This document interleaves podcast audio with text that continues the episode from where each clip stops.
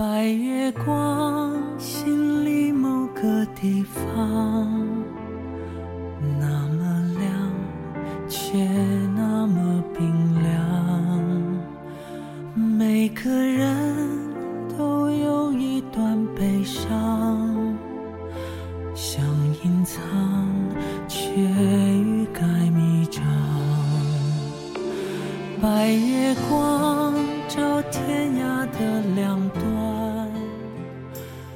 嗨，各位亲爱的听众朋友，大家好！又到了每周三晚上的八点，又是我们雪漫电台之行走的风景跟大家见面的时间了。您是我的老听众吗？熟悉我们的节目吗？所以在节目的一开始呢，还是跟大家介绍一下，我们会在每周三晚上的八点为大家送出我们的文学节目《行走的风景》，每周五晚上呢为大家送出我们的雪漫访谈，每周日晚上是大家都很喜欢的主题音乐节目。喜欢我们的节目就关注我们，并且通过你的微信或者微博把我们的节目分享出去哦。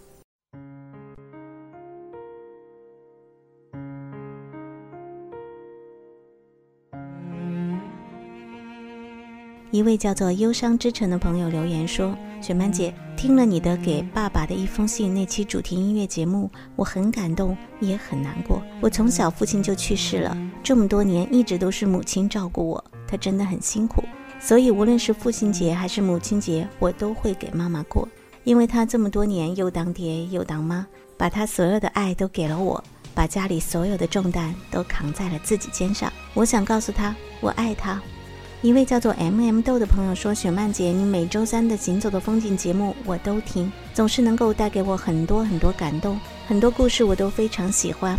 我已经习惯了听着你的声音伴我入眠。你的节目很棒，你要一直坚持下去，我会一直支持下去的。”还有很多的朋友呢，通过电台留言说：“雪曼姐，我有好多自己的故事想跟你说，我要怎么留言才能让你看到我呢？”想要留言的朋友注意了。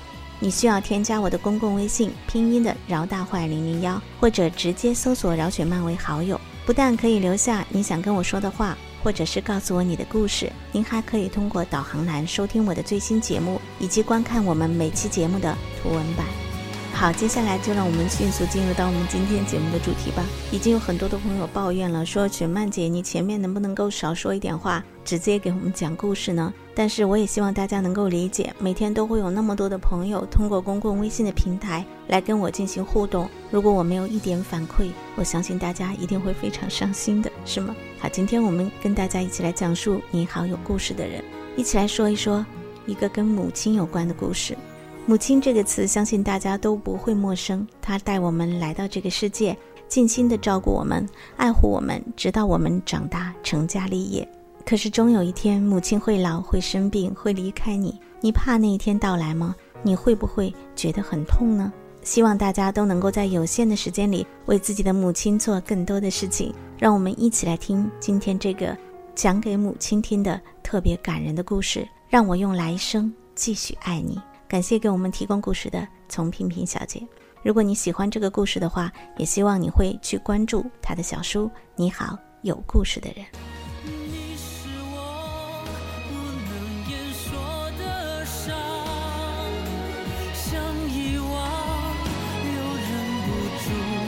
呀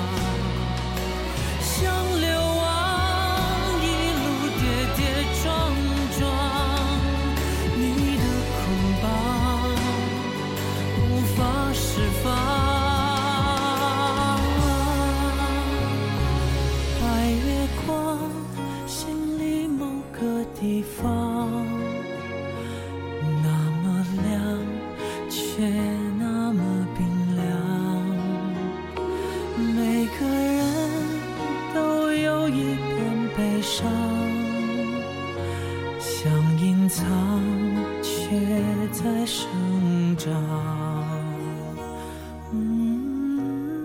前几天回老家给母亲烧一周年忌日，发现老屋前的那棵柳树被伐掉了，心里很是怅然，有一种说不出的滋味儿。因为母亲站在那棵柳树下送我上学的情形，已经深深地定格在我的记忆里。小时候，我并不太依恋母亲，她总是忙，仿佛有数不清的事情在等着她。是啊，要想填饱大大小小五张嘴，的确需要付出超乎寻常的努力。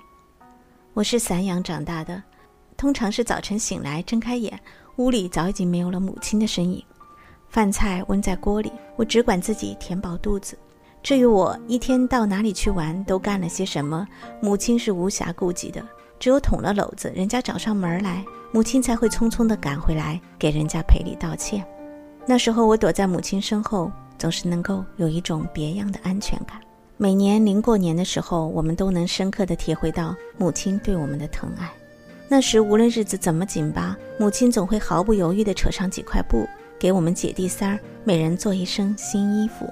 有时候年头不好，父亲会提醒母亲，明年买种子和化肥需要多少钱，三个学生明年的学费和书款需要多少钱，还欠别人多少钱。母亲却会表现出从未有过的固执，买不能让孩子们白盼一回新年。记忆中只有一回过年我没有穿上新衣服，那年家里实在一分钱都拿不出了。母亲犹豫再三，一狠心让哥哥把家里唯一的一只大公鸡捉去卖了，给哥哥做了一件新衣服，并安慰我说：“等哥哥穿小了就给我。”母亲的爱悄无声息，却紧紧地包围在我们身边。上高中后，因为要住校，我在家的时间少了，母亲对我的在意却表露得多了起来。每次放假回家，母亲都会抽出时间给我做家里平时舍不得吃的好东西。还会准备好多东西让我返校的时候带着。他依然很忙很累，却肯花上半天功夫给我炒熟酱、炖咸菜。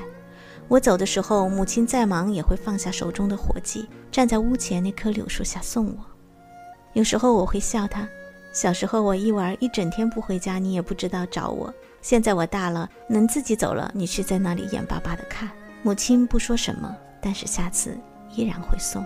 父亲的离去使母亲几近崩溃，我不知道他是凭着什么样的意志在我们面前表现出镇定和坚强，我只感觉到他的精神和躯体已经在倒塌的边缘。安葬完父亲，我该返校了，母亲又站在那棵柳树下送我，我背着咸菜急急地走着，努力叮嘱自己别回头，可我还是忍不住回过头。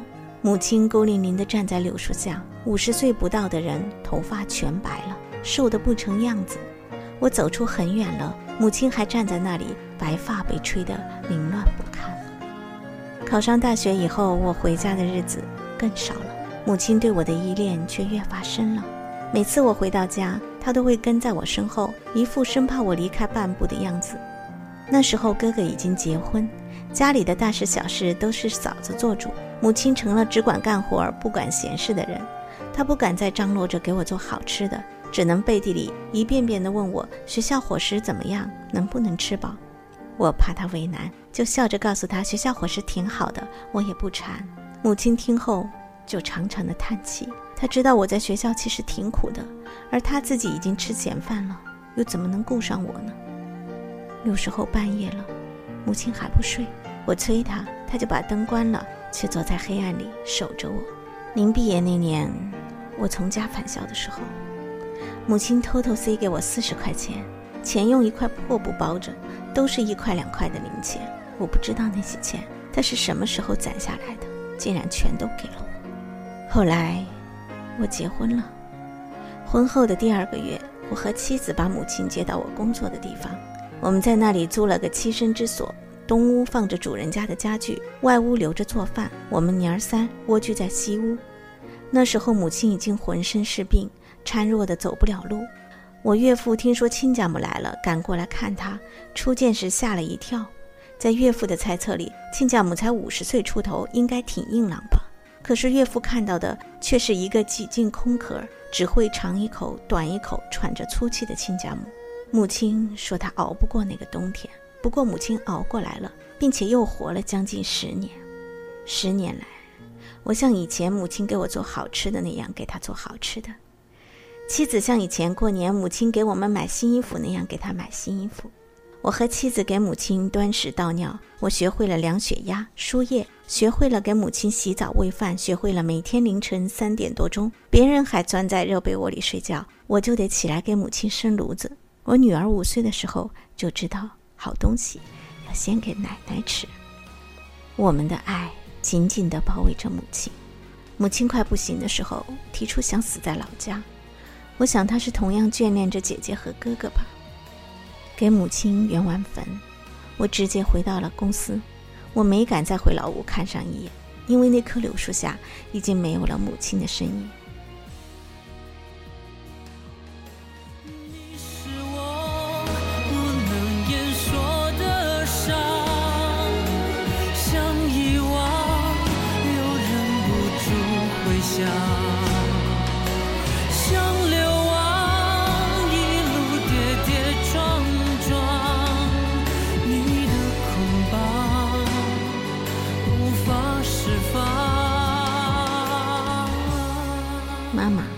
是不是你一定要变得很老很老，而且一定要死，死了还要烧成灰的？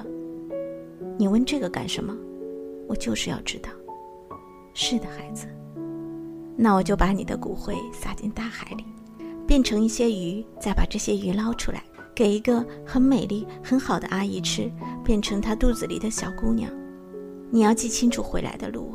那时候你愿意做我的妹妹，还是做我的女儿？不管你是谁，我都要好好的爱你。那天无意间读到散文里的这段话，我禁不住潸然泪下。如果还有来生，你还愿意做我的母亲吗？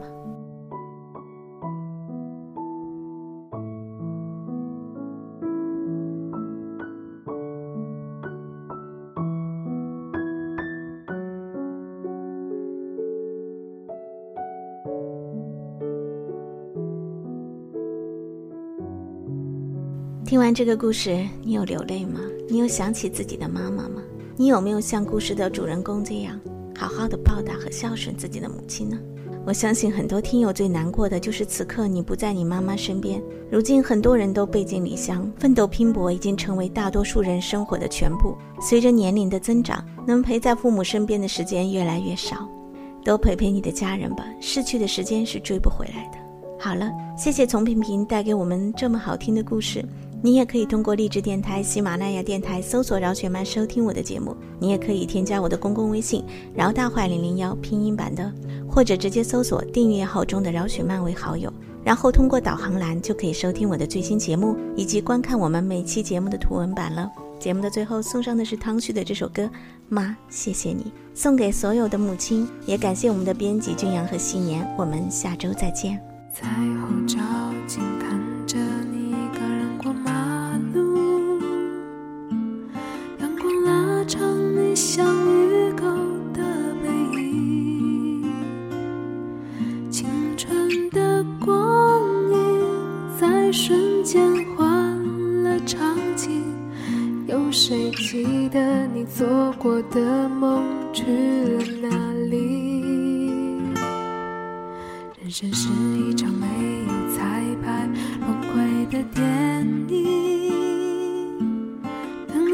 回家那天，你就会相信，岁月的教训让人长大也付出代价。当你想哭，他一定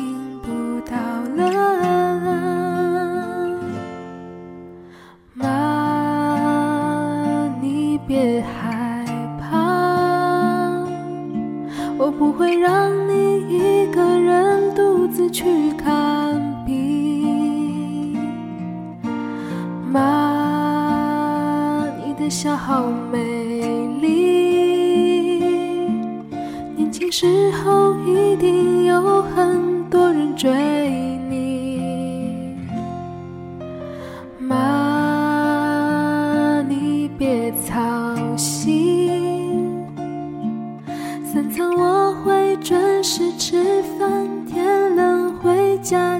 一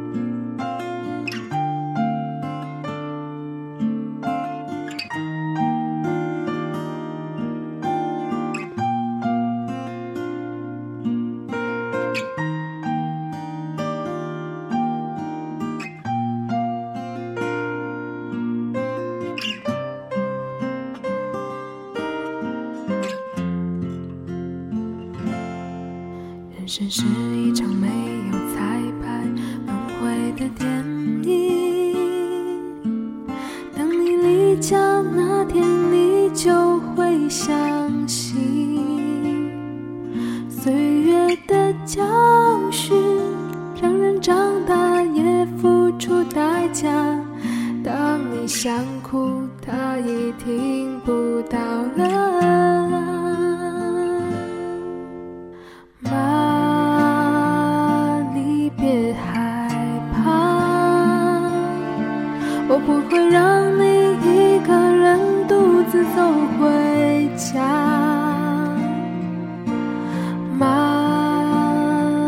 的笑好美丽，年轻时候